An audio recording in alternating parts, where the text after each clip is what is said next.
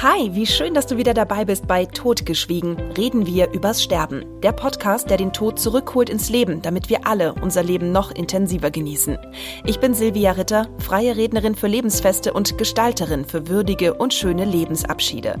Heute möchte ich mit dir darüber sprechen, wie du deinen eigenen Tod vorbereiten kannst. Es geht ja in meinem Podcast darum, über den Tod zu sprechen und deshalb ermutige ich dazu, einfach auch mal darüber nachzudenken. Bevor wir über irgendwas sprechen können, brauchen wir ja unsere eigenen Gedanken darüber. Und deshalb finde ich es super spannend zu erfahren, für dich selbst erstmal, was denkst du denn übers Sterben?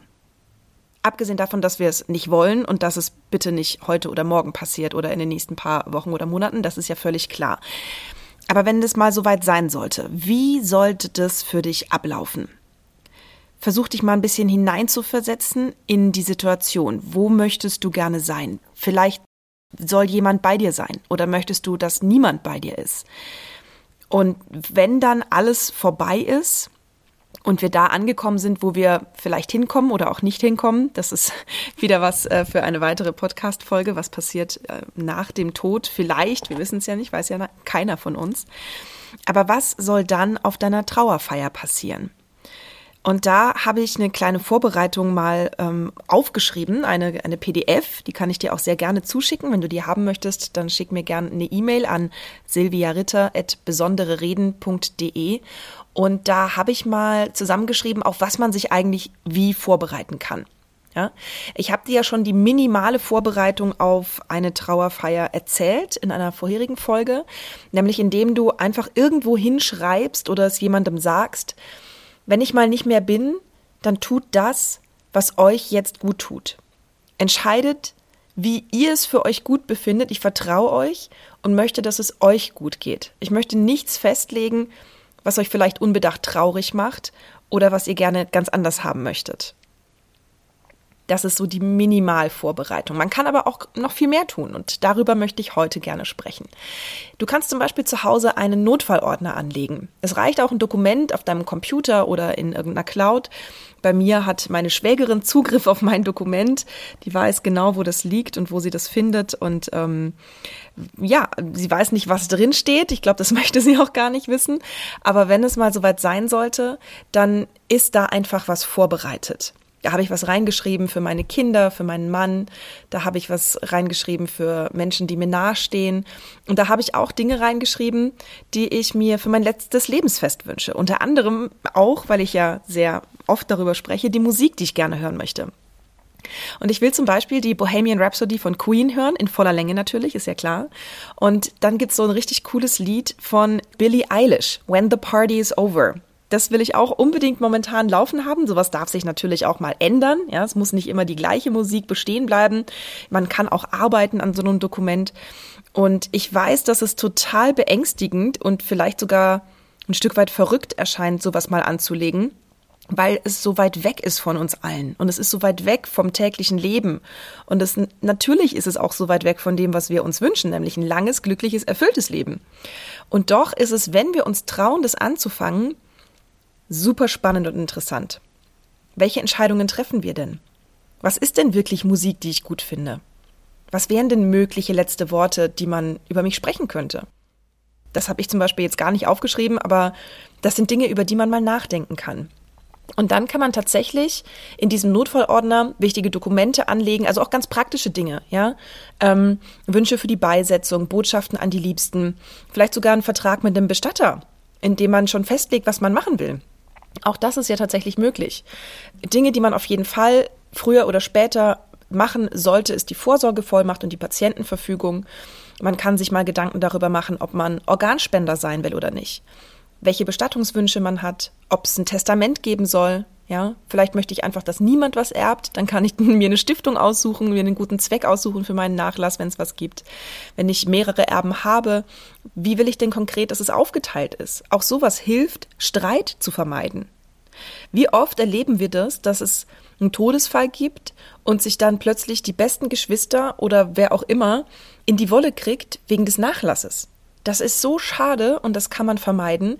Indem man in Anführungszeichen einfach selber der Buhmann ist und sagt, du kriegst das und du kriegst das, weil wenn ich gestorben bin, kriege ich hoffentlich nicht mehr mit, wenn das jetzt einer doof findet und sich benachteiligt fühlt. Aber wenigstens gibt es keinen Streit unter denen, die noch da sind. Das finde ich super, super wertvoll. Verträge, Versicherungen, Schließfächer, Passwörter, Codes, das kann man alles hinterlegen. Auch die Frage, was soll mit meinem Social-Media-Nachlass passieren? Dann die Vollmachten für die Banken kann man da reinlegen, dass die Leute einfach auch an das Geld rankommen. Ja, da gibt es so viel bürokratische Hürden, über die wir uns überhaupt keine Gedanken machen, die nach einem Todesfall einfach für unnötigen Stress und Ärger und lange, langes Herauszögern sorgen. Total schade und vermeidbar. Das sind jetzt auch nur so ein paar Ideen und Anregungen und es muss auch nicht alles in diesem Ordner sein, aber man kann einfach Dinge vorbereiten. Ein paar ganz konkrete Fragen, die ich mir zu meiner Bestattung stellen kann, könnten zum Beispiel sein, welches Bestattungshaus soll beauftragt werden? Wünsche ich mir eine kirchliche oder eine freie Trauerfeier? Welcher Geistliche oder welche Rednerin, welcher Redner soll vielleicht sogar die Rede für mich halten? Wie gesagt, welche Musik wünsche ich mir? Man kann darüber nachdenken, welche Kleidung die letzte sein soll, was auf dem Grabstein stehen soll, wenn man überhaupt einen Grabstein haben will. Was will ich für eine Art Grab? Möchte ich einen Friedwald? Möchte ich eine Seebestattung? Möchte ich ein Baumgrab? Möchte ich ähm, in die Urnenwand? Ja, möchte ich verbrannt werden oder möchte ich in die Urne? Oder was möchte ich eigentlich? Da gibt es so viele Entscheidungen und nichts davon ist richtig oder falsch, sondern es gibt immer nur die persönliche Entscheidung. Und das ist natürlich viel und man denkt sich so, oh Gott, warum soll ich da jetzt darüber nachdenken, wenn ich doch eigentlich gerade auch ein Eis essen kann oder was auch immer jetzt gerade auch noch cool wäre. Ähm, ich halte es für wahnsinnig wertvoll für die Menschen, die da bleiben. Das ist meine Antwort darauf. Weitere Fragen, die ich mir stellen kann, könnten sein, was könnte in meiner Trauerrede über mich gesagt werden? Meine Erinnerungen an meine Kindheit, an meine Jugend, wer sind die wichtigsten Menschen in meinem Leben? Was soll von mir bleiben? Was ist aus meiner Sicht typisch für mich? Was sind meine Hobbys, Vereine, Interessen, mein Lieblingsessen, ja? Vielleicht möchte ich gerne mein Lieblingsrezept weitergeben. Vielleicht möchte ich, dass das von mir bleibt. Meine Lieblingsblume, was ist mir wichtig im Leben? Was soll gegebenenfalls auch vielleicht nicht erwähnt werden? Auch darüber kann man nachdenken. Wünsche ich mir vielleicht lieber Spenden statt Blumen? Wünsche ich mir eine ausgefallene Feier? Soll es bunt sein mit Live-Musik? Ähm, wünsche ich mir ein bestimmtes Ritual am Grab oder am Baum? Oder möchte ich ganz traditionell feiern? Wer soll mein Grab pflegen? Soll es überhaupt ein Grab geben, das gepflegt werden soll? Gibt es eine Sterbeversicherung für die Kosten? Wer soll informiert werden? Wer kann oder soll überhaupt Auskunft geben über mich? Ja. Und dann gibt es eben noch das ganz, ganz, ganz wichtige Stichwort, ich habe es vorhin schon gesagt oder zumindest mal angerissen, digitaler Nachlass. Wir leben in einer Zeit, wo im Internet wahnsinnig viele Informationen über uns stehen. Da gibt es wahnsinnig viele Möglichkeiten, zum Beispiel im Testament oder über Vollmachten Zugänge und Zugriffe zu regeln. Dazu braucht es eine vollständige Liste, wo man überhaupt angemeldet ist überall. Ja, welche Online-Verträge bestehen?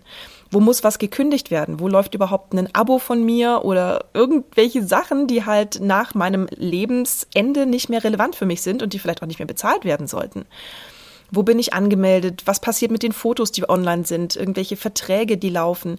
Die Liste inklusive aller Passwörter und Zugangsdaten sollte bestimmten Personen zugänglich sein und die sollte eben auch diese Person nennen, die darauf Zugriff haben soll. Ist hier nichts geregelt, hat der Bundesgerichtshof nämlich entschieden, dass die Plattform die Accounts Verstorbener für Erben zugänglich machen müssen und diese dann entscheiden, was damit passiert. Immerhin, ja. Es bleibt nicht einfach wahllos im Internet stehen. Was geregelt werden kann, sind zum Beispiel, welche Konten können gelöscht werden oder sollen in den Trauermodus wechseln. Da gibt es bei Facebook jetzt zum Beispiel diese Funktion, ja. Welche Verträge sind an eine Laufzeit gebunden? Was soll mit den Fotos im Netz passieren? Gibt es vielleicht sogar pikante Dinge zu regeln? Ja? Manch einer ist ja vielleicht auch auf Internetseiten oder in Portalen angemeldet, wo er gar nicht will, dass das irgendjemand weiß. Was passiert dann, wenn ich nicht mehr da bin und ich zahle da vielleicht irgendwas oder bin da angemeldet und meine Infos darüber sind im Netz? Das sind alles Dinge, über die man mal nachdenken kann. Und das finde ich auch spannend und tatsächlich sinnvoll, darüber nachzudenken. Und deshalb handelt meine heutige Podcast-Folge davon. Und ich danke dir für deine Aufmerksamkeit und dass du vielleicht auch Lust bekommen hast, jetzt über das ein oder andere nachzudenken und vielleicht auch was zu regeln. Bei mir ist es, wie gesagt, das ein oder andere in einem Online-Dokument, in einem, ähm, ich kann es ja, glaube ich, so sagen, es wird jetzt keine Werbung sein, in einem Google-Dokument ist das angelegt und meiner Schwägerin habe ich einen Link dazu geschickt, so dass sie da reingucken kann, wenn es denn jemals passieren sollte. Und dann gehen die Dinge, die ich für den Moment, für jetzt gerade festgelegt habe, einfach ihren Gang. Ich würde mich freuen, wenn ich auch dir ein bisschen Mut gemacht habe, vielleicht eines Tages nicht nur über den Tod nachzudenken, sondern sogar über ihn zu reden, damit du einfach dein Leben noch viel aktiver gestalten kannst. Danke und bis bald, eure Silvia Ritter von Totgeschwiegen.